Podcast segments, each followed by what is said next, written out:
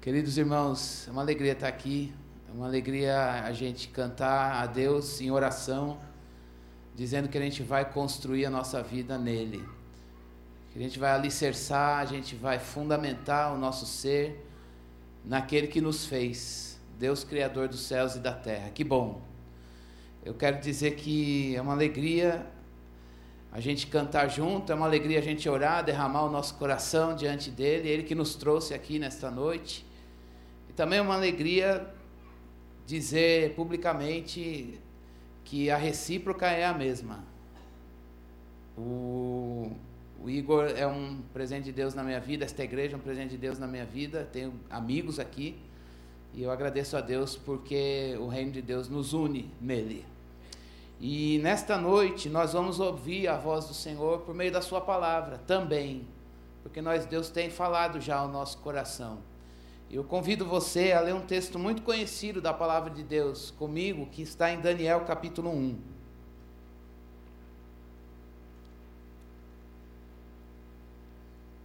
Daniel, capítulo 1. Eu vou pedir para você deixar sua Bíblia aberta e a gente poder voltar ao texto ao longo da nossa meditação. Daniel, capítulo 1.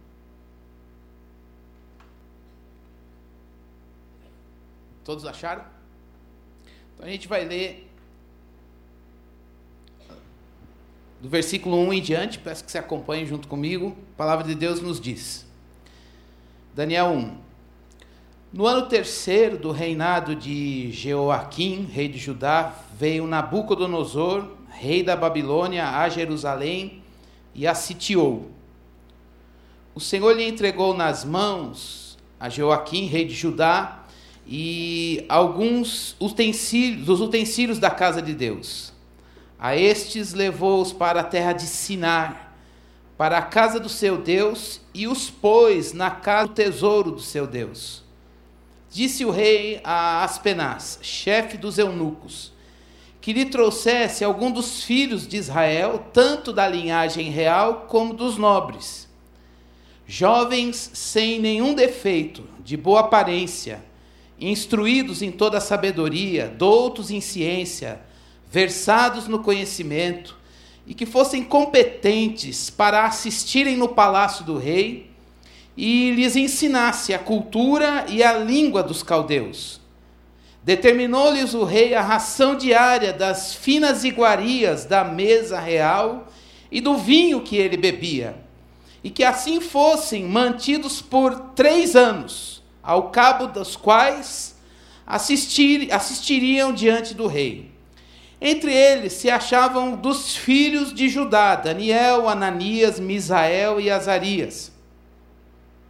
O chefe dos eunucos lhes propôs outros nomes, a saber, a Daniel, o de Beltesazar, a Ananias, o de Sadraque, a Misael, o de Mesaque, e a Azarias, o de, o de Abednego resolveu Daniel firmemente não se contaminar com as finas iguarias do rei, nem com o vinho que ele bebia.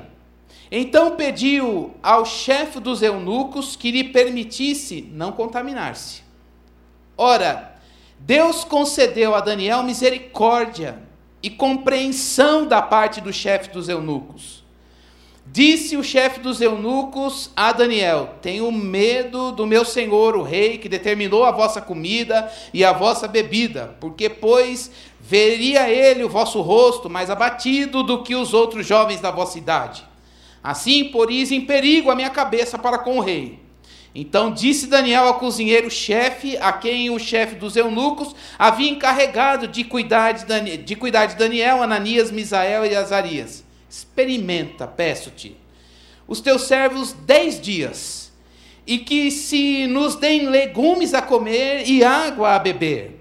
Então se veja diante de ti a nossa aparência e a dos jovens que comem das finas iguarias do rei, e segundo vires, age com os teus servos. Ele atendeu e os experimentou por dez dias. Está acabando a leitura. No fim dos dez dias, a sua aparência era melhor Estavam eles mais robustos do que todos os jovens que comiam das finas iguarias do rei. Com isto, o cozinheiro-chefe tirou deles as finas iguarias e o vinho que deviam beber e lhes dava legumes. Ora, a estes quatro jovens deu, deu, Deus deu conhecimento, inteligência em toda cultura e sabedoria, mas a Daniel deu inteligência de todas as visões e sonhos. Vencido o tempo determinado pelo rei, para que os trouxesse os chefes dos eunucos, os trouxe à presença de Nabucodonosor. Então o rei falou com eles, e entre todos não foram achados outros como Daniel, Ananias, Misael e Azarias.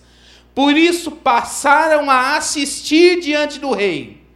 Em toda matéria de sabedoria e inteligência, sobre o que o rei lhes fez perguntas, os achou dez vezes mais doutos do que todos os magos e encantadores que havia em todo o seu reino. Daniel continuou até o primeiro ano do rei Ciro. Desculpa a leitura extensa da palavra de Deus, mas eu tenho certeza que é a isso que Deus deseja falar claramente comigo, com você nesta noite. Nós estamos num momento do texto aqui em que Daniel ele teve que passar por uma migração de Jerusalém para a Babilônia. Vamos pensar um pouco o que é Jerusalém. Jerusalém é o lugar que Deus edificou. É a cidade que mostra o governo de Deus, a, o controle divino a soberania divina. Deus deu aquele território para o povo, sob o comando de Moisés, primeiramente os libertou do Egito, e na liderança de Josué, eles entraram naquele lugar. Não só em Jerusalém, mas em toda a Palestina que o Senhor lhes tinha dado. Antes, Deus deu a eles uma lei, uma nação precisa de uma lei. Mas não era qualquer lei, um código civil, um código penal como a gente tem no Brasil, ou como era futuramente, depois do, do mundo antigo, no, do direito romano. Deus deu uma lei divina, que refletia o caráter dele, a santidade dele, a perfeição dele. Deus também deu um território, uma lei, mas faltava um governante. E um governante, uma nação precisa ter uma sede, um trono e um rei com um programa político. E Deus deu. Começou meio, meio incerto por causa de Saul, não era o rei escolhido por ele, mas em Davi Deus estabeleceu o seu governo. E de lá em Jerusalém, ele estabeleceu aquilo que ele desejava para aquele povo: uma terra, uma lei, um governante. Mas não apenas isso. No reinado de Davi, Deus disse: Eu quero estar no meio desse povo. Eu não quero só dar terra, eu não quero só dar uma lei, eu não quero só estabelecer, levantar um rei, um governante. Eu quero a minha presença aqui. Só que Davi não foi escolhido para essa missão. Essa missão passou para Salomão, filho de Davi. Davi foi o que deu o chute inicial, o start. Ele fez a coleta de madeira, de bronze, de ouro, de prata, coletou tudo ao ponto de ter tanta abundância, e aí Deus falar para ele: agora chega, você foi um homem que sujou muito a mão de sangue, mas teu filho vai construir minha casa, o templo. Na inauguração do templo, a glória de Deus estava naquele lugar, a presença dele era tão forte que os sacerdotes que ministravam no templo não aguentavam ficar em pé. Aquilo marcou Jerusalém. Jerusalém ficou conhecida como a cidade de Deus. O lugar que Deus estabeleceu e ali ficou a presença dele. Daniel não viveu nada disso. Ele não viveu a inauguração do templo. Ele não conheceu o programa divino de governo de Davi. Mas ele conhecia isso porque conhecia as Escrituras. E embora não tivesse vivido esses aspectos, esses eventos na história de Israel, Daniel conhecia o Deus de Davi, o Deus da Bíblia, o Deus de Salomão, o Deus que esteve lá na inauguração do templo, também esteve na vida de Daniel. Ele tinha esse Senhor da história. E ele viveu essa transição de Jerusalém, presença de Deus, o lugar onde Deus está, e agora ele foi arrancado desse lugar. Tenta se colocar no lugar dele. Ele era um jovem que conhecia essa história. Eu dei uma resumidaça aqui. Ele conhecia muito bem essa história. Ele não apenas conhecia, mas essa história pregava para ele. Ele entregou a vida para essa história. Mas agora ele foi arrancado de Jerusalém com seus amigos e levado para uma outra cidade, com outro programa político, com outro governo, com a outra lei, um outro território um outro governante. Babilônia. Babilônia não tem nada a ver com Jerusalém. Babilônia não tem presença de Deus. Babilônia não tem templo para o Deus de Israel. Babilônia tem templos para vários deuses, falsos deuses. Babilônia não conhece a lei de Deus dada a Moisés, que diz que é para a gente amar o Senhor sobre todas as coisas e edificar a nossa vida nele. Babilônia não sabe nada disso. Babilônia não provou maná. Babilônia não sabe o que é ver entrar na terra, pisar ali e dizer: Deus me deu este lugar. Babilônia não tem compromisso com o Deus da palavra, não sabe o que é o céu, não sabe o que é redenção. Babilônia vive no engano, Babilônia vive na perdição, Babilônia vive na promiscuidade, Babilônia vive no ego, no governo edificado sobre si mesmo. Jerusalém não. Jerusalém tem governo, Jerusalém tem política, Jerusalém tem domínio, Jerusalém tem lei, mas é uma lei divina é um governo divino, é a presença de Deus ambulante naquela cidade, impactando, Ele governando, Ele dirigindo vidas. É do lugar para os corações. Jerusalém é uma expressão, o governo de Deus na, naquela cidade é uma expressão do governo de Deus nos corações dos habitantes daquela cidade. Babilônia não. Babilônia tem cheiro de malignidade. Babilônia tem outra atmosfera. E Daniel teve que ser arrancado de um lugar, que era Jerusalém. E foi levado para um lugar com outro programa político, que era Babilônia. Mas se a gente olhar agora, saindo do texto de Daniel, o tempo todo Daniel grita uma mensagem um jovem sem, sem atrativos em si mesmo diante da, da potência do mundo. Babilônia, nesse momento, era uma potência política. Babilônia dominava o mundo, todo poder econômico estava nas mãos da Babilônia, nas mãos de Nabucodonosor. Era ele que estabelecia e era ele que derrubava. Quem ele mandasse viver, viveria. Quem ele mandasse morrer, morreria. O poder estava na mão dele. Daniel não tinha poder. Mas ao longo do livro de Daniel, ele foi, um, ele foi um jovem que o tempo todo soube dizer: Babilônia vai cair. Deus escolheu aquele jovem e a geração dele para dizer: Este governo não subsistirá. Esta noite, meus irmãos, Nós não vamos falar de política. Nós não vamos falar de política stricto senso. Nós não vamos falar de política à luz das ciências humanas. Mas há uma chamada do Evangelho para você, para mim, para nós, no eco do chamado de Deus para a vida de Daniel, para que nós possamos, à luz desse texto, discernir o que o Senhor quer de mim, de você, me permita me considerar jovem como vocês. E qual é o desafio dele para esta geração, para este momento, para hoje, aqui, agora, para você que está aqui. Para que a gente possa ouvir um chamado dele, a exemplo de Daniel, e a gente ter coragem e vigor no Espírito Santo para abrir a nossa boca e dizer: Babilônia vai cair. Jerusalém e Babilônia.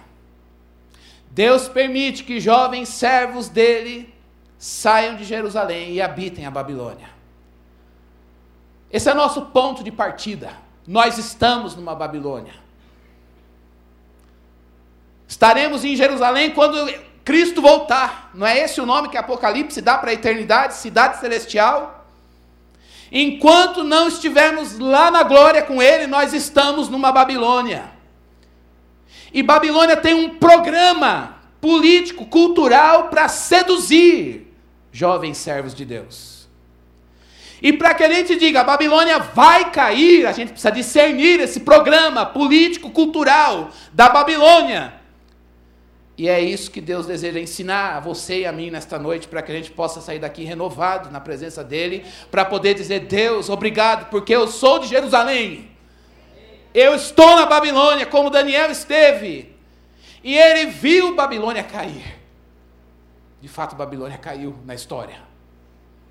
E Deus estabeleceu o seu governo. Jesus veio e reinou.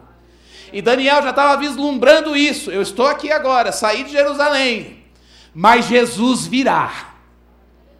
Ele virá, estabelecerá o reino de Deus. E ele veio e estabeleceu o reino de Deus. Não é à toa que hoje a gente pode dizer: Eu vou edificar a minha vida nele. A gente pode orar: Venha o teu reino. E ele vem. Ele veio a você e a mim.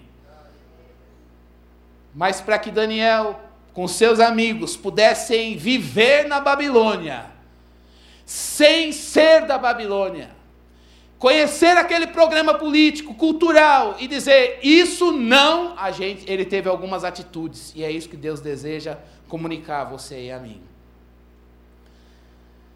Interessante a gente olhar o texto que no primeiro momento, a gente olha horizontalmente essa história, a gente diz, Deus perdeu o controle. Os, tá lá, veio Nabucodonosor e levou a galera.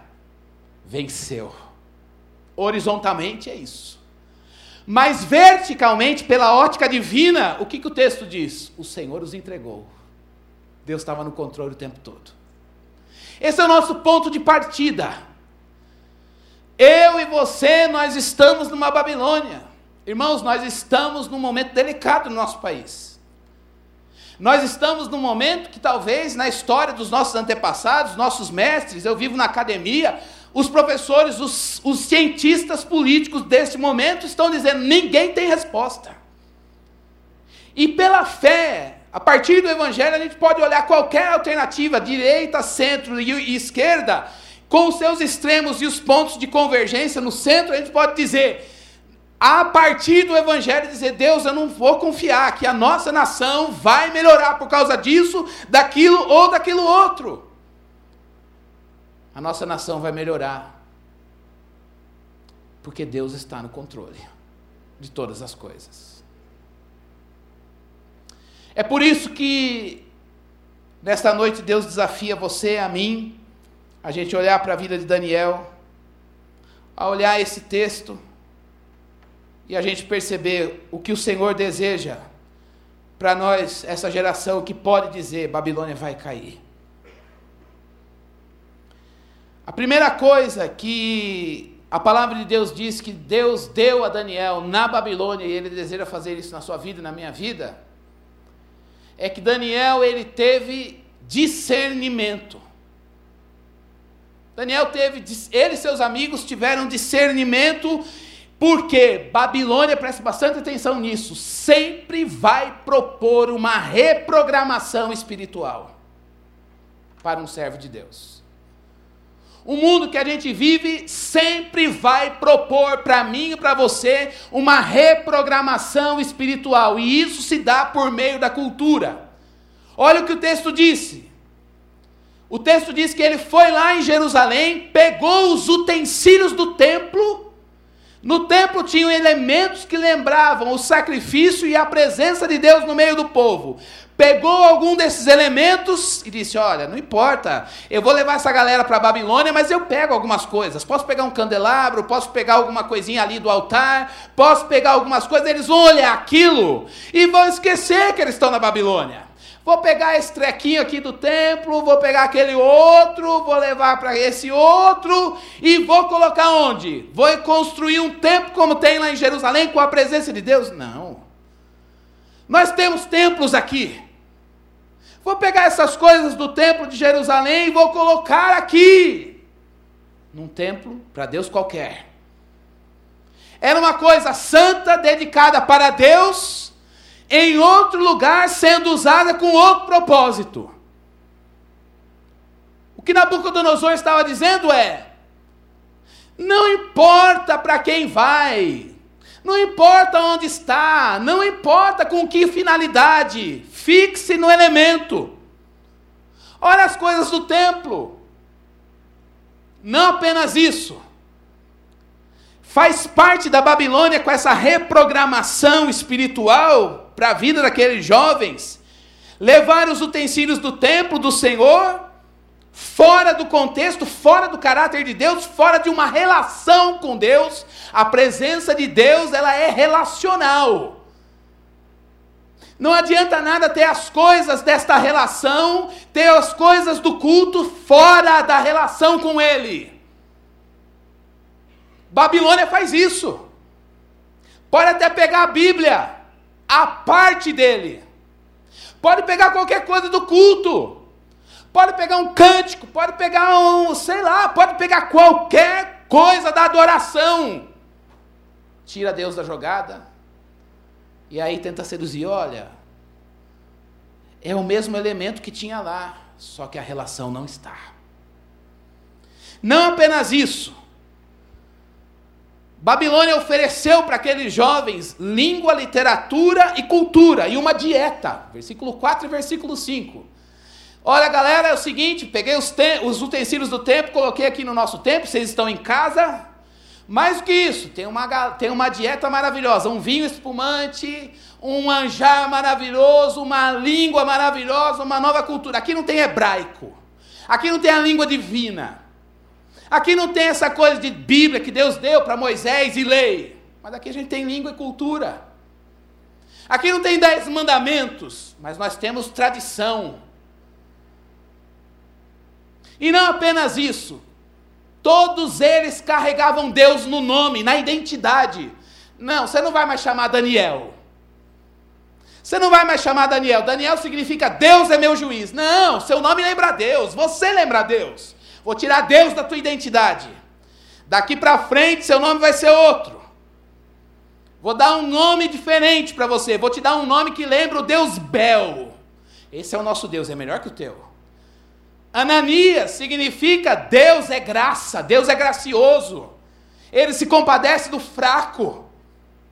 Misael significa quem é como Deus de Israel. Azarias significa Deus me ajuda, eu estou no perigo, eu estou no problema, mas Ele está presente e Ele me ajuda. Olha a programação da Babilônia. Vou tirar o nome Vou dar outro nome, colocar, vou tirar Deus da identidade deles, vou dar língua e cultura, literatura e dieta, e vou pegar os utensílios do templo e colocar no templo. Mudança de identidade. Agora vocês não são mais filhos de Deus, filhos do Deus de Israel. Agora o seu destino é a Babilônia. Esta é tua terra. Esta é tua linguagem. Este é seu mundo. Jerusalém, presença de Deus, não faz mais parte da tua vida. Agora você está em outra terra. Aceita e interage. Muda a tua identidade. Passou, passaram-se os anos, os séculos e os milênios, e aqui estamos nós, a coisa não mudou. A primeira coisa que nós precisamos olhar na Babilônia, no mundo em que a gente vive, é qual é seu programa espiritual. Como Satanás, na nossa geração, tem tentado oferecer para mim e para você elementos deste programa que não tem nada a ver com a Jerusalém celestial, que não tem nada a ver com o Evangelho de Cristo Jesus. Ele até tenta imitar. Lembre-se que Satanás, no livro do Apocalipse, ele é tido para ser como aquele que seduz o povo de Deus. E como ele seduz o povo de Deus? Ele se torna em anjo de luz ele imita a luz, ele imita as coisas do Evangelho, ele pode até pegar coisas do Evangelho fora da relação com Deus, fora de Cristo, fora do contexto, e usar isso para nos atrair para a Babilônia. A primeira postura de Daniel, e nele estava o Espírito de Deus, foi discernir. A gente às vezes tem a tendência de achar que santidade é ser tonto, santidade é ser, oh, vou morar na igreja e aí não tenho contato com muito, muito pelo contrário. Daniel, como um santo jovem de Deus na Babilônia, olhou as coisas explicitamente e diz: Deus não está ali, Deus não está nisso daqui, isso daqui é cilada. A gente tem o costume de dizer: chuta que é laço, é isso mesmo, manda embora, está amarrado, repreendido, ser o que for que você vai usar, mas é sacar, é pegar, é ser esperto.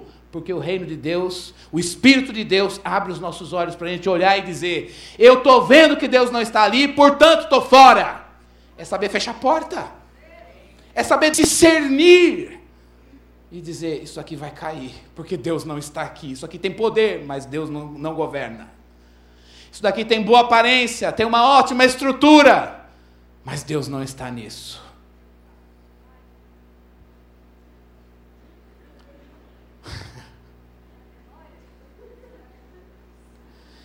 Irmãos, nesta noite Deus deseja escolher aqui jovens, que coisa maravilhosa, sem nenhum defeito, doutos, que tivessem boa aparência. Ele não está falando de coisas físicas, mas está falando da graça de Deus.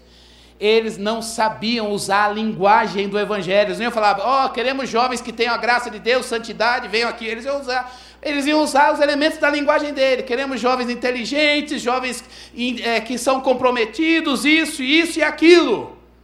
Mal sabia eles que estavam escolhendo pessoas santas, separadas por Deus na Babilônia. É possível, é possível isso, e é isso que Deus deseja nos dar nesta noite esse discernimento para a gente olhar na escola, na faculdade, no trabalho, na proposta dos relacionamentos virtuais que bombardeiam, nas imagens que a gente vê na cultura, no entretenimento. A gente dizer: Uau, eu estou conhecendo, eu não quero me alienar, mas eu quero discernir. Isso é dieta, é um vinho espumante. Isso daí está querendo tirar Deus da minha identidade, está querendo me dar um novo nome mas eu não sou isso aí. Eu sou o que Deus diz. Um crente, um jovem do Senhor, do reino de Deus. Ele está neste mundo, ele não é cego para este mundo, mas ele consegue discernir a reprogramação espiritual que este mundo propõe, com cultura, com política. Se Deus encontrar levantar nesta nação jovens, nesta igreja, que seja um nesta cidade, que se permita ser cheio do Espírito de Deus, como Daniel se permitiu, há esperança para esta nação. Ele pode levantar servos dele com programas políticos? Pode. Isso é pecado e errado? Não. Mas, irmãos, a salvação para a nossa nação é Jesus Cristo. Segunda marca de um jovem de Jerusalém que vive na Babilônia. Se no primeiro momento o Espírito de Deus deu discernimento para Daniel, e ele só disse: Isso não, não vou, eu não vou contar, não vou participar da dieta.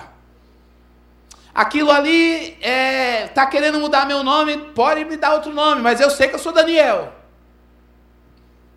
Eu sei que eu sou Ananias, Misael e Azarias. Eu não sou, eu não vou ser dedicado para Bel, Nabu, Aru, Abednego. Não, não, não, não. No meu nome tem Deus de Israel.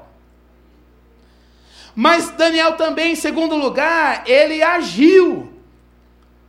Olha o que ele disse lá no versículo 2. O Senhor os entregou, lhes entregou nas mãos a Joaquim, rei de Judá, e alguns utensílios da casa de Deus, e levou para a terra de Sinar, para a casa do seu Deus. Olha a idolatria, pois na casa do tesouro do seu Deus. Agora olha, lembre, leia comigo de novo o versículo 9. Deus concedeu a Daniel misericórdia, Olha o versículo 17. A estes quatro jovens, Deus deu conhecimento e inteligência, cultura e sabedoria. Daniel propôs, ele soube achar, olha, na educação, nesse programa cultural, eu não tenho como mexer, a dieta está lá, os nomes estão ali, os utensílios do templo estão lá na profanação, tudo bem, eu não tenho poder e autoridade para isso. Mas há um ponto na cultura que eu vou resistir. Tem um elemento que eu digo não. E ele soube dizer não. O discernimento leva a dizer não para algumas coisas. O discernimento leva à ação de dizer: aqui não tem negócio. Aqui é porta fechada. Aqui é jogar fora. Aqui é dizer por amor a Deus é não. Um jovem cristão, um crente, seja em que época for da sua vida, ele sabe o momento certo de dizer: pelo Evangelho de Cristo Jesus, isso daqui é não. E aí ele disse, ele propôs no coração não se contaminar. Ele soube o ponto que ele deveria concentrar a resistência dele. Lá na educação não tinha o que fazer. E aí ele diz: aqui na dieta eu sei que eu tenho que dizer não. E Deus deu graça. Versículo 2 que a gente, que a gente leu: O Senhor o entregou. O Senhor deu a ele misericórdia. O Senhor deu a ele, seus amigos, sabedoria. E ele disse: Não. Esse é um desafio para nós. Pelo Evangelho de Cristo Jesus, a gente olhar as coisas, as ofertas à nossa volta, nos programas culturais e políticos da Babilônia que a gente vive, a gente saber dizer: aqui não. Aqui não. É a proposta que Cristo mais à frente no Evangelho deixa claro. Pecado, irmãos, é separação, é abismo entre Deus e nós. O pecado cria uma ausência de Deus na nossa vida. E Jesus Cristo disse: se alguma coisa, o teu olho te faz pecar, arranca e joga fora. Se tem alguma coisa que nos separa de Deus, pega o que nos separa de Deus e diz: Eu não quero isso na minha vida.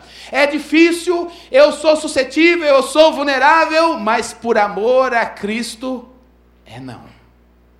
Eu não vou me contaminar. Eu estou na Babilônia, mas isso daqui eu não vou fazer.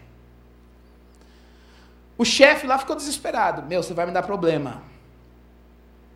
Vai passar um tempo, você vai estar tá magro, fraco, a galera lá vai estar tá bombando e você vai estar tá fraco. Ele diz: faz o teste. Faz o teste. Ele teve fé e perseverança e não deixou, essa fé e perseverança dele não deixou que ele abandonasse o evangelho e a palavra. Ele não cedeu às práticas e aos prazeres dos babilônios. E aí ele pôde dizer: não. Mas, irmãos, tem um ponto aqui muito interessante. Pessoal, quando a gente diz não para alguma coisa por causa do Evangelho de Cristo Jesus, isso não é um triunfalismo barato, mas isso é promessa bíblica. Deus deu êxito a ele. O texto diz que ele teve graça, ele ficou melhor, ele teve crescimento espiritual, ele recebeu dons capacidade de interpretação e visão. Seus amigos receberam inteligência e sabedoria. Porque ele disse não. Nabucodonosor deu alimento, mas Deus sustentou. Ele teve uma melhor saúde, ele teve favor diante do rei, ele recebeu ensino e recebeu profecias. Porque disse não. Deus deseja nos dar graça diante dos homens nesta, nesta geração. Deus deseja levantar você, a mim, lá na, onde Ele nos colocar neste mundo. Ele deseja nos levar a pequenos e grandes, a fracos e poderosos. Mas para isso a gente precisa saber a hora certa e para que dizer não. Este prazer da Babilônia eu não preciso. Embora eu esteja longe de Jerusalém. Lembra-se que mais à frente o que, que Daniel faz? lá na Babilônia, longe de Jerusalém, longe do templo. Ele não deixa de orar, ele abre as janelas e três vezes ao dia, na direção da presença de Deus. Tudo isso é simbólico, mas é real no coração dele. Ele diz: Deus, eu estou na Babilônia, mas a tua presença está aqui. Eu não vou deixar o meu relacionamento com o Senhor. Eu não vou abrir mão do Senhor na minha vida. Nada, nem ninguém é mais importante. E nem uma terra estranha rouba o céu do meu coração três vezes ao dia, voltado para Jerusalém, buscando a presença de Deus, lá estava Daniel. Eu preciso do Senhor.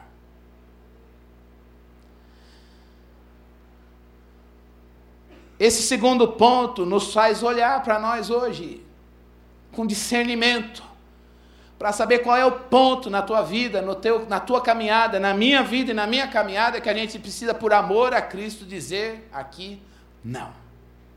E isso é muito difícil, porque às vezes a gente tem a base na vida do outro. Às vezes eu olho para a minha vida e falo, Deus, para mim, parece que o Senhor põe a mão e pesa de uma forma. Falou, poxa vida, Deus, tem uma galera que. Tem uma galera que o Senhor deixava a vida fácil, né? A presença de Deus vem, vem tranquila, carrega bem. Mas aí ele tem a tendência de comparar o nosso caso com o outro. Parece que o nosso nível de renúncia é sempre maior. Mas onde você vai encontrar favor, graça para dizer é bom fechar portas que Deus não abriu? Quando a gente olha para Jesus. A palavra de Deus diz que ele, sendo Deus, não julgou como usurpação ser igual a Deus, a si mesmo se esvaziou, assumiu a figura humana, tornou-se servo, obediente até a morte e morte de cruz. E Paulo fala: tenha em você o mesmo sentimento que houve em Cristo Jesus. É bom renunciar, é bom fechar portas, é bom dizer não por amor a Ele. Ele dá graça para isso. Pode ser que você esteja aqui hoje dizendo, Deus, mais um dia e eu cedo. Mais um dia e eu vou buscar prazeres babilônicos. Mas os prazeres babilônicos acabam em embriaguez. Agora Jerusalém não. Jerusalém é um prazer da eternidade. Jerusalém é isso que a gente provou no louvor hoje. É isso que a gente pode dizer, Deus, bom é estar aqui. É como Pedro, quando viu a transfiguração com Jesus, disse: Senhor, eu não quero mais ir embora. É bom estar aqui. Vamos fazer tenda, vamos ficar na tua presença para sempre. Há aconchego, há fortalecimento e êxito. A vitória quando a gente fecha as portas por amor ao Senhor. Isso não é uma questão de poder humano, quem é mais crente, quem é menos crente. Vamos lá, quantas portas nós fechamos por amor ao Evangelho? É na fraqueza do nosso coração, dizendo: Deus, é forte isso em mim. Como um fraco, e por um ato de fé no Senhor, eu fecho essa porta. Irmãos, é nesse momento que a gente tem que pensar como Satanás tenta você e a mim. O que, que ele usa para fazer com que eu e você a gente possa olhar aquele vinho espumante do rei de Nabucodonosor e dizer: Eu não vou ser feliz se eu não provar. Eu não vou ser feliz se eu não provar isso. Eu me lembro que, não sei se eu contei isso aqui, se contei, vou contar de novo. E se você ouvir de novo, sorry. Mas há uns quase 20 anos atrás, eu trabalhava num banco aqui na Paulista. É quase 20 anos atrás. E, e eu me lembro bem da experiência de olhar um vinho espumante, era uma agência grande, terceira do país. E todo gerente que assumia aquela agência assumia para virar diretor no banco. E o meu chefe, que era um crente desviado, chegou para mim e falou assim: Cristiano, eu era caixa, tinha um ano de banco. E tinha a galera com 15, 16 anos que era caixa ainda. E ele chegou para mim com um ano de banco e falou: Cristiano, se você. Cara, a gente tem um desafio para você. 300 funcionários na agência, ele foi lá, pensou.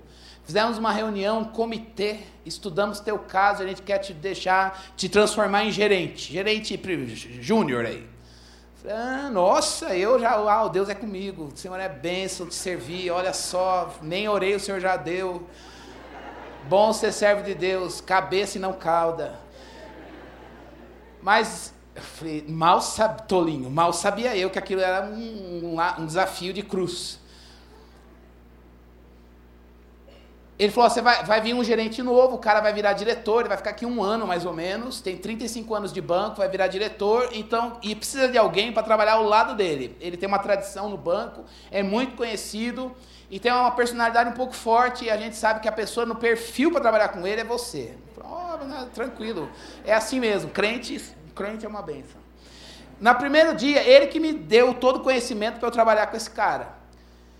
Então, era assim, tudo que acontecia na agência de crédito, eu que tinha que fazer, o gerentão vendia o produto, ganhava os louros, batia a meta, mas a operação era eu que fazia. Colocava no sistema, colhia assinatura, preparava contrato, e no final do dia eu sentava com o gerentão e dizia: "Vamos despachar tudo que foi feito na agência hoje". Ele liberava, aí a operação rodava. No dia seguinte caía o dinheiro na mão não sei de quem, o financiamento rodava, nananã, e todo mundo ficava feliz. No primeiro dia, eu sentei com ele, terminei, tudo bonitinho, era para, é, sei lá, chegar às 5 e meia, 5 horas estava tudo pronto, contratos feitos. Tá, né? Eu sou fulano, vamos despachar? Nossa, você já veio, já, já. Deixa eu ver aí. É, empresa X, contrato de um milhão e meio, tá aqui, desse jeito. Empresa nananã, contrato 500 mil, beleza. E assim, aí ele falou, deixa eu ver os contratos agora. Eu, tá aqui. Ah, não, não vou liberar, não. Falei, por quê? Onde está errado? Não, você errou, mas não fez do jeito que eu gostei, do jeito que eu gosto. Falei, ah, tá bom. E o outro? Falei, tá aqui, ó, não tem erro nenhum. Não, mas não é assim. Naquela época tinha máquina de, de datilografar. Então, alguns contratos tinha que fazer, fazer via datilo, máquina. E aí eu, pô, mas o senhor não gostou da letra que eu usei? Alguma coisa? O que está errado? Eu errei o nome? Não, não, não é assim que eu gosto, você vai aprender. Eu falei, então me ensina, que eu vou. Amanhã eu já faço. Não, você vai ter que aprender. Eu falei, ah, tá bom, Deus abençoe. Voltei para o meu lugar, falei para o meu chefe, ó, eu tenho que arrumar os quatro contratos, não tem nada errado, mas não está do jeito que ele gosta deixa eu ir lá falar com ele. Aí o cara foi lá, não, beleza, ele liberou, mas ele disse que você tem que aprender o jeito que ele gosta. Eu falei, se ele ensinar, eu aprendo. Ah, no dia seguinte, tranquilo, mas na segunda semana o cara estava azedo e ele me escolhia como bode expiatório, e aí ele vinha e de, de, colocava a ira dele na minha vida. E eu sou aquela pessoa que não explode, eu sou daquele que engole, engole, engole, fica mal, estoura ferida, dá diarreia, faz alguma coisa, mas não explode para nada. E aí eu falei, meu, eu cheguei pro meu chefe e falei, cara, não vai dar certo esse negócio não, meu. Eu vou, ó, eu tenho vinte e poucos anos, não vai dar certo e, e esse cara vai me infartar. Então, assim, eu não, eu, ele está azedo, ele é mal amado, ele tem problema com ele mesmo, e eu, ele desconta em mim. E ele, não, Cristiano, você tem que aguentar, você tem que aguentar, você tem que aguentar. Eu falei, não vou, não vou aguentar. Então era assim, quando eu chegava domingo na igreja, tinha alguém com conjuntivite, eu, tudo bem, irmão, Pai do Senhor, a mão que ele coçou, ele dá a mão aqui, não vai lavar. Porque eu preciso pegar uma coisa para ficar uns cinco dias em casa para não ir lá para aquela Babilônia. Ou então era assim, é, tá tendo surto, não sei do que, nanana, na região tal. Eu arrumava alguma igreja para visitar. Irmão, você mora na região que está tendo surto? Vou aí. Vou, vou fazer uma visita para você. Irmãos, a minha saúde bombando, a imunidade lá em cima, não pegava nada, não quebrava uma perna, não quebrava um dedo, não estourava um pneu, não tinha uma greve de metrô, não tinha, tudo ia muito bem. Eu chegava antes no horário. Falei, Deus, tem, o senhor tem que me tirar desse lugar. O senhor tem que me tirar daqui, eu não aguento mais. Aí eu comecei a chegar para o meu chefe e falou, me transfere de agência. E eu estava para casar, não podia sair de emprego. Falei, me transfere de agência, cara, eu não vou, eu não vou ficar aqui não. Não, Cristiano, tem que ser você. Aí, o gota d'água, várias coisas aconteciam, mas a gota d'água foi uma vez que ele ligou no meu ramal, eu não estava lá para atender, aí o telefone tocou, porque eu estava atendendo um cliente no balcão, ele passou, veio, arrancou o telefone, o aparelho, tinha um canduíte, ele estourou o fio, enrolou, passou com o negócio por debaixo do braço e voltou para a mesa dele. Eu, ele olhou para minha cara, eu olhei para a cara dele e falei, Nabucodonosor. Eu fui na mesa dele e falei, seu fulano, por que, que o senhor tirou o telefone? Você não estava lá para atender. Quando você estiver, você fala que eu vou lá e ligo. Eu falei, então eu vou voltar. Ele falou, lógico que eu não vou ligar. Leva essa porcaria daqui. Aí eu cheguei pro meu chefe e falei para ele, falei, eu não vou, não venho mais, cara. É abandono de emprego se você não, não deixar pedir a conta. Falei, eu não fico mais aqui, meu. Aí eu falei, aguentei meses, aguentei meses. Falei, só que agora, cara, tá virando um fardo para mim esse lugar. E ele não vai mudar. E o pior é que eu virei o que ele era. Ele vinha com ira, eu não explodia, porque eu também respeito, porque ele era meu superior. Mas ele me olhava, eu pum, olhava também. Ele queria, eu vou matar você. Eu só não falava, mas falava aqui dentro, morra no caminho. Falei, não, vou aceita esse cara, meu. Não aceito esse cara na minha vida e eu quero ir embora. Foi Deus que me colocou aqui, ele chegou depois. Deus, sai daqui. Mas nesse dia meu chefe falou, Cristiano, tem que ser você. Eu falei, por que tem que ser eu? Ele falou, porque você é crente. Você foi escolhido no meio de 300 porque você é o único crente nesse lugar. E eu não sabia disso. E ele falou: e tem um problema. A fama desse cara no banco ao longo dos 35 anos é que ele é um tirano. Mas ele ficou assim depois que ele perdeu uma filha. E só um crente para ficar do lado dele, Cristiano. Irmãos, pensa, pensa que aquele dia eu saí dali e falei, Senhor, eu já fiz seminário, sou pastor, sou filho de pastor. Eu falei, Senhor, volta agora, abre o chão, porque eu não discerni, eu não soube fugir do programa da Babilônia, eu olhei o vinho espumante que ele bebia e disse, eu vou beber mais. Você toma dois, eu tomo dez. Venho. Não soube fechar e dizer, eu não vou nessa. Pode beber teu cálice. Pode ficar na tua ira aí, pode ficar na tua amargura. Eu me tornei amargo como ele. Naquele dia eu cheguei em casa e disse: Deus, eu, eu, eu, eu não sei o que o senhor. Volta agora, me recolhe, porque eu não tenho mais, não, não, não posso mais ir no púlpito pregar. Eu virei um pecador como ele era. O que ele, a amargura dele passou para mim. Mas eu quero amá-lo. Mas eu não tenho amor por ele. E aí a oração que eu fiz foi essa: me dá amor por ele. Me dá a graça para perdoá-lo. O Senhor tem me dado perdão. Ele não sabe o que é isso. Ele não sabe o que é compaixão, ele não sabe o que é misericórdia, ele não sabe o que é cura da alma, ele não sabe o que é cura das emoções, ele não sabe o que é ser curado de trauma, mas eu conheço o Evangelho, ele não. Ele é um cara da Babilônia, mas eu sou de Jerusalém.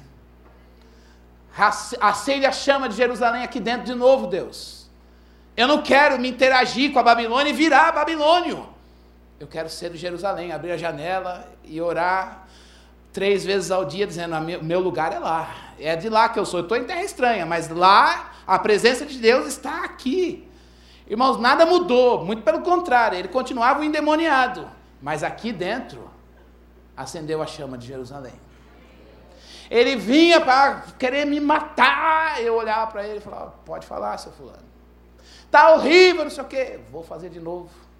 Chegou um dia que era aniversário dele, tinha um gerente lá que estava se convertendo. Eu falei, cara, vamos lá dar uma Bíblia para esse cara, um livro de devocional. Cristiano, ideia maravilhosa, vai lá, estou orando, mas não vou. Pode ir lá. Quer dinheiro para comprar? Tá aqui. Vamos dar uma vaquinha, coleção de Bíblia para ele. Mas, cara, força aí, irmão. Eu não tive uns amigos como o Daniel teve. Aí cheguei, trabalhamos, despachamos tudo. Falei, seu fulano, hoje é seu aniversário. Ok, eu sei. Parabéns. Muito obrigado. Falei, é, mas eu não estou te dando parabéns como funcionário. Estou te dando parabéns como um filho. Filho, porque aí, em termos de carreira, eu preciso aprender com o senhor. Mas também como um amigo. E se eu estou aqui, o que eu poderia dar para você não é dinheiro, camisa, caneta, essas coisas que se dão para gerente. Eu posso te dar a palavra de Deus. A palavra de Deus é algo que mudou a minha vida e ela pode mudar e falar o seu coração também. Irmão, aquele homem começou a chorar. Ele segurou na minha mão e disse: Cristiano, eu sei que eu pego pesado com você. Mas eu também sei que de um tempo para cá você mudou comigo. Eu sei que de um tempo para cá eu pego pesado com você, eu explodo, eu jogo a minha ira em cima de você, os meus, as, minhas, as minhas tensões, eu desabafo e, e, e jogo para cima de você e eu vejo que você segura. Eu disse isso para ele. Falei, eu não seguro porque eu posso, eu seguro porque Deus te ama, porque Deus me dá amor e eu te amo. Olhei na cara dele e disse, eu amo você. Ele levantou, me deu um abraço, um beijo, disse: Olha, vem aqui, você é uma bênção. Não, não, daqui para frente era assim. Não é Cristiano, vem aqui que eu vou te matar. É, eu não estou aguentando, vai chamar o Cristiano que ele me acalma. Era mais ou menos Saul e Davi. Toca a harpa porque eu estou endemoniado. Era isso, toca a harpa, meu, senão eu vou, vou ser morto por mim mesmo. E era isso, eu tocava a harpa e o demônio ia embora. E ele, às vezes, ele lançava a lança. O que, que eu fazia? Tá louco? Deixa eu tocar a harpa, meu. Eu não sei manusear a lança. Saúl sabe, eu não. Eu sou Davi, cara. Um mês depois ele foi embora. Deus mandou esse homem, me colocou naquela Babilônia, colocou um Nabucodonosor na minha vida, para mostrar para esse Nabucodonosor que há um Deus em Israel. E também para mostrar para um Daniel, que estava muito longe de Daniel, que Jerusalém nos dá discernimento para a gente dizer: essa porta precisa ser fechada. Eu tive que discernir um momento e dizer: não, eu não vou participar. Deus dá êxito. É na nossa fraqueza, não com culpa e vergonha, mas com fraqueza, que eu pude chegar diante de Deus e dizer: Deus, eu provei o vinho espumante. Ele não me trouxe prazer, eu quero voltar para Jerusalém. Terceira e última atitude de Daniel e seus amigos, naquela reprogramação cultural e espiritual da Babilônia. Talvez fosse o último lugar que ele pudesse pensar: eu vou servir a Deus na Babilônia. Talvez você pense assim: ah, não, ó, se eu for crente na Babilônia já está valendo, agora servir não. Usar dons? Não. Talentos que Deus me deu, graça, poder do Espírito Santo para servir a Deus, aí é demais. Mas Daniel fez isso. Daniel permitiu que Deus lhe desse dons para ele servir a Deus na Babilônia. Bom era servir em Jerusalém. Bom era ministrar no templo. Mas lá na Babilônia ele percebeu que Deus queria lhe dar dons, capacitação, para que ele pudesse ser levantado como um servo de Deus ali. E ele aceitou esse desafio. Eu também, você também, nós também. Nos enchemos da presença de Deus aqui em Jerusalém. Estamos aqui na família de Deus. Mas Deus também deseja nos, nos usar lá fora, nesta Babilônia, como servo dele, para que a glória dele se manifeste, as pessoas possam dizer: Meu Deus, o que, a graça de Deus na vida dessa, dessa, dessa galera, magos não conseguem fazer o que eles fazem, inteligentes do nosso reino não conseguem fazer o que eles fazem.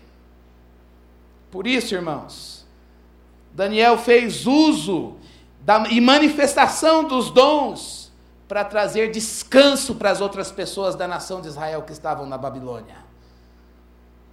Muitas pessoas receberam esse conforto e proteção, seus irmãos judeus receberam conforto e proteção, porque Daniel e seus amigos usaram os dons que Deus lhes deu.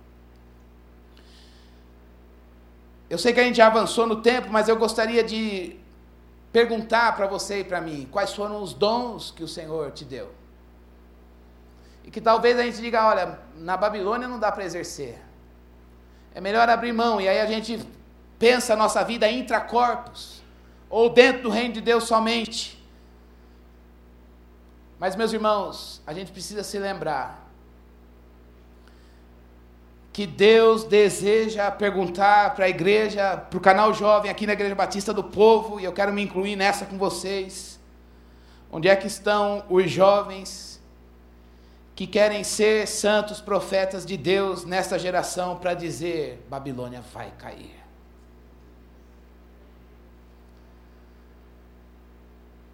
Para isso, o Espírito de Deus, talvez você diga, ah, mas eu não sei é, quais são os dons que o Espírito de Deus me deu. Essa é uma questão que a gente deve buscar, porque Ele deu um lugar para você no reino e no corpo de Cristo. Isso foi dado na redenção, quando você foi alcançado com salvação. O livro de Efésios nos diz isso. A graça de Deus foi dada a cada um, segundo a proporção do dom de Cristo. O que eu e você, né, sem peso, mas o que eu e você temos feito. Será que a nossa esperança está que Deus, que em algum programa político, marcado por algumas coisas deste mundo, se Deus levantar uma geração de jovens comprometidos, eu não estou dizendo que nós não somos, mas hoje nós devemos nos avaliar. Se Deus levantar e aperfeiçoar uma geração de jovens comprometidos com o reino dele, ainda que não haja aqui nenhum político entre nós, mas onde ele nos plantar, na universidade, no trabalho, nas nossas famílias, na igreja, no nosso condomínio, nas nossas amizades, e a gente puder discernir os programas da Babilônia, saber o ponto que a gente deve dizer: isso não. Este dom que o Senhor me deu, eu estou aqui, o Senhor pode me dar graça para usar. E a gente poder ser instrumento nas mãos de Deus, eu tenho certeza que esta nação pode provar uma mudança pela presença da Igreja de Cristo. Ainda que o nosso país esteja marcado pela corrupção dos homens, Deus levanta santos que não se contaminaram. Eu sei que neste mês, um mês de julho inteligente, sobre o tema da política pertinente e necessário, eu, me, eu gostaria de dizer para os irmãos que hoje há também uma chamada da palavra de Deus. Não para que você possa pensar em que ação humana você deve fazer, mas olhar para dentro de você mesmo e perceber, Deus, qual é o dom que o Senhor me deu e humildemente põe essa palavra na minha boca, que a Babilônia caia. E que você e eu possamos fazer parte desta obra, para a glória dele. Tenho certeza que Deus deseja, em primeiro lugar, nos fortalecer na presença dele. Daniel venceu porque estava na presença de Deus. Não adianta qualquer sabedoria bíblica se a presença de Deus não estiver gravada nos nossos corações. Não adianta a gente estar tá com os utensílios do templo. Ah, não, mas eu estou aqui, ó, tem umas coisas do evangelho na minha vida. Mas o que, que você faz com isso? Isso aqui está sendo usado para quê? Ah, e a relação com Deus? Nem sei. Deus nos procura. Deus é o nosso pastor e é o pastor que vai à ovelha. Ele que vem nos buscar, mas a ovelha sabe ouvir a voz. Portanto, nessa noite é o momento da gente dizer, Deus, eu quero te ouvir, eu quero te perceber, eu quero, eu quero, eu não quero me entreter com as coisas da Babilônia. Eu quero estar aqui discernindo as coisas da Babilônia e dizer melhor a presença de Deus. Se você está aqui hoje tentado a perceber, puxa, acho que meu nome não é Daniel, meu nome é, sei lá. Meu nome não é Sadraque, nem Mesaque, nem, sei lá, meu nome é meu nome, justamente esses outros nomes que estão querendo me dar. Eu, minha identidade mudou, já não sou mais o que eu fui. Hoje é o momento de dizer: Não, Deus, eu quero ser aquilo que a tua voz me faz ser. Se você está aqui hoje dizendo: Meu, acho que eu vou beber esse vinho espumante. Acho que eu vou participar, eu vou abrir mão, eu vou chutar o pau da barraca. Deus nos dá força para dizer: Não. Não. E se você também está aqui dizendo, meu, se eu for crente está valendo, agora ministério e serviço não é para mim. Isso aí já é pedir demais. Na graça de Deus, não. É o momento da gente também poder perceber que Deus deseja nos usar e a gente ofertar a nossa vida para Ele. Irmãos, eu quero dizer que eu ofertei a minha vida para o serviço santo quando eu tinha 13 anos. Eu não me arrependo. Eu caí, já errei lá no banco, como eu disse para vocês. Mas ainda bem que o pastor Jesus foi me buscar me trouxe. E eu agradeço ao Senhor pelo privilégio de poder dizer, olhar para trás e dizer: é bom te servir neste mundo. E uma das coisas que Deus me desafiou, mesmo sendo pastor há 20 anos atrás, já, foi quando uma, um amigo meu da, da, de uma faculdade me disse: Cris, falta crente bom aqui na faculdade. Eu ouvi um negócio daquele e falei: caramba, já feito seminário, pastor, Deus está me chamando de novo para servir no mundo. Então é assim, vamos embora estudar. Fui estudar mais e mais e mais para ser pastor e também evangelizar na universidade. E tô lá lidando com os bichos grilo. A galera fuma maconha na minha frente, eu digo: "E aí, quer, pastor?" Não. Deus abençoe, fuma aí, eu não quero. Mas você pode parar de fumar na minha frente um pouquinho, vamos conversar, trocar umas ideias. Aí já tem uma galera lá que, pô, o pastor tá com a gente, né? Vamos respeitar, não vamos fumar. Mas eu falei, vamos, tem outro barato Tem outro barato, tem uma coisa que dá um barato que não é isso aí. Vamos provar essas outras coisas que dá, que dá, que dá um barato diferente. É bonito ver, é bonito ver que Deus usa a gente, onde Ele colocar você, com a graça dele, com os dons que Ele dá para você. Ele investiu na sua vida e Ele dá graça e poder para cumprir. Que nessa noite a gente possa ser, possa ser uma noite de dizer: Deus, eu estou aqui de novo. Eu quero dizer de novo que o Senhor pode me usar. Se você nunca disse isso, diga hoje, Senhor, eu me oferto para o Senhor. Fraco, frágil, mas eu quero ser usado para o Senhor. E eu quero ver o Senhor detonar Nabucodonosor. E que o reino de Deus se estabeleça nesta cidade, neste país, pela igreja de Cristo Jesus. Vamos orar? Você pode ficar em pé, por favor? Vamos pedir discernimento, força para dizer aqui é não. E amor pela obra de Deus para dizer eu quero ser usado por ti. Que a gente perceba o Espírito de Deus distribuindo dons para nós, para a glória dele, mas para o serviço, serviço no reino de Deus. Ó Deus, obrigado, Senhor. Obrigado porque o Senhor, nos, o Senhor abre os nossos olhos para que nós vejamos. O Senhor abre os nossos olhos para que nós possamos discernir. Como Babilônia, Senhor Deus, tem um programa político, cultural e espiritual para seduzir. Mas obrigado, Senhor Deus, porque o Senhor nos dá sabedoria para olhar, inteligência e dizer: Deus não está nisso. Obrigado, Senhor Deus, porque nós podemos olhar o que está à nossa volta e perceber, não tem a presença de Deus. Mas nesta noite nós também pedimos poder do Teu Espírito e fortaleza no nosso coração para saber jogar fora aquilo que o Senhor não quer que a gente participe. Ajuda-nos a fechar as portas que o Senhor não quer abrir. Ajuda-nos, Senhor Deus, a dizer não para as coisas que o Senhor está dizendo não. Fortalece-nos, Senhor Deus, para que nós resistamos ao programa de Nabucodonosor e da Babilônia. Fortalece-nos, Senhor Deus, para que nós possamos, Senhor Deus, por amor a Ti, no poder do Teu Espírito, ó Deus, sair daqui nesta noite dizendo: bom é ser de Jerusalém. Bom é habitar o templo do Senhor, mais vale um dia nos teus átrios do que mil fora dele. Bom é estar na tua presença, bom é viver contigo, Senhor, na tua presença a plenitude de alegria, Deus. Devolve-nos a alegria da tua presença, Senhor Deus. Envolve-nos com a tua presença, livra-nos de viver na Babilônia, longe da presença do Senhor. Dá-nos a tua presença, Senhor. Dá-nos embriaguez na tua presença e não no vinho espumante dos, da Babilônia, Deus. Dá-nos, Senhor Deus, experiências com o Senhor na tua presença. Dá-nos, Senhor Deus, a graça de perceber que o Senhor nos equipa com dons, porque Babilônia também é lugar de serviço. Põe amor pelos perdidos no nosso coração, põe amor pela tua obra no nosso coração, para que a gente oferte a nossa vida para o teu serviço, Senhor. Dons e talentos nós queremos dedicar ao Senhor consagrar nossa vida a Ti, dedicar o nosso viver para o Senhor, para que a glória do Senhor esteja no templo e o templo somos nós.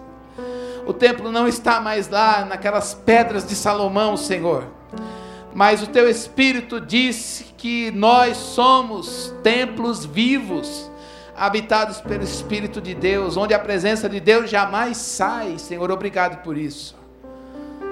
Ajuda-nos a levar a Tua presença no meio das trevas, Senhor Deus, Chama, Senhor Deus, cada um de nós para a tua obra nesta noite, para que nós possamos, Senhor Deus, pelo poder do teu espírito, olhar a Babilônia com todo o seu programa e dizer: Babilônia vai cair. O reino de Deus está estabelecido pelo Cordeiro de Deus, Jesus Cristo, Salvador e Senhor da história tira a vergonha do nosso coração, tira a timidez, a apatia, a indiferença, a covardia, o conformismo, Senhor Deus, e acende a chama no nosso coração, Senhor Deus, dá-nos percepção de pecado, Deus, dá-nos sensibilidade de pecado, dá-nos, Senhor Deus, olhos abertos para olhar as coisas a partir do Senhor. Por favor, Senhor Deus, Escreve tua história através das nossas vidas, ó Deus.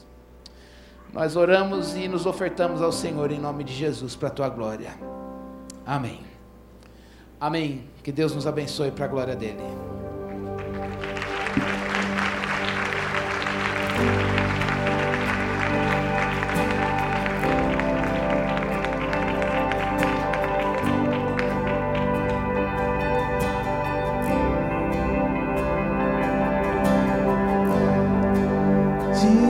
dessa canção, só tu és Senhor.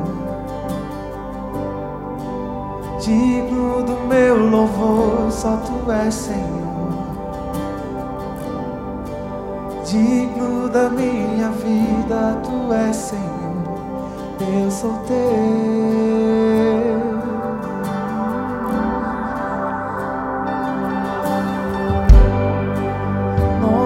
que é sobre todos é o teu Jesus, fonte da salvação, só tu és Jesus, digno da minha vida, tu és Jesus, oh, eu sou teu, eu sou teu,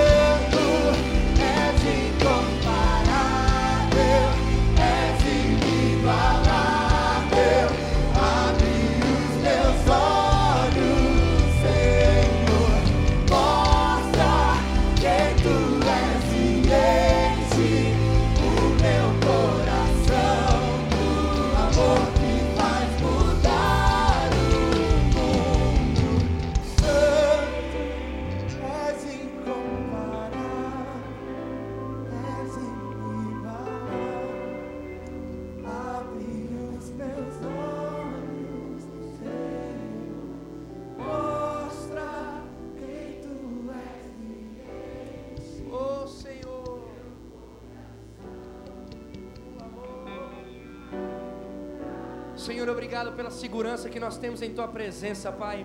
Obrigado pelo fogo que o Senhor mantém aquecido e aceso, Senhor, em nossos corações. Obrigado, Senhor, pela chama viva, oh Pai, que habita em nós, Senhor, por meio do Teu Espírito Santo. Obrigado, Pai, pela nova, Senhor, vida que nós temos em Ti, encontramos em Ti todos os dias. Obrigado, Senhor, pela nova perspectiva. Obrigado pela esperança viva e real. Obrigado porque em Ti nós somos nova criatura. Agora, Senhor, faz-nos viver, Senhor, exatamente isso que nós cantamos. Faz-nos, Senhor, viver exatamente isso que o Senhor falou conosco, com cada um de nós aqui, Senhor, por meio da Tua palavra. Faz, Senhor, faz, Senhor, através de nós, o teu nome ser engrandecido sobre toda a terra. Faz, Senhor, através de nós, o teu nome ser engrandecido sobre tudo e sobre todos.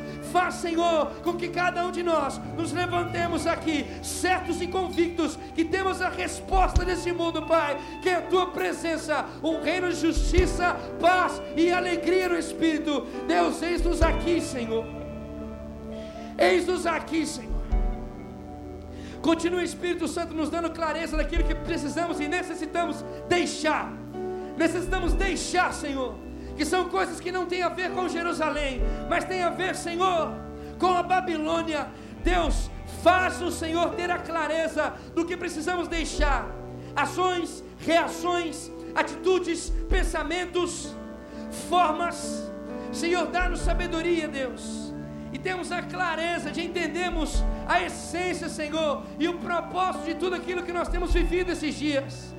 Dá-nos, Senhor, sabedoria de nos posicionarmos sobre isso, Deus, e sermos, Senhor, semelhantes a esses que o Senhor levantou juntamente com Daniel, que anunciam a verdade, e no meio da Babilônia, Senhor, declaram que existe Cristo, um Cristo que ajusta, um Cristo que manifesta, um Cristo que salva, um Cristo que purifica, um Cristo que transforma, um Cristo que põe em ordem.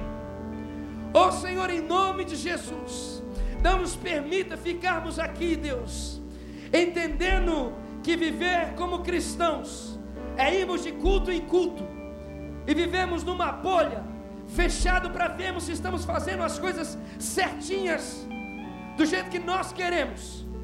Ó Senhor, faz-nos entender cada vez mais que nós somos salvos com um propósito anunciar a salvação ao perdido, que nós somos transformados com um propósito declarar o reino de Cristo sobre toda a terra.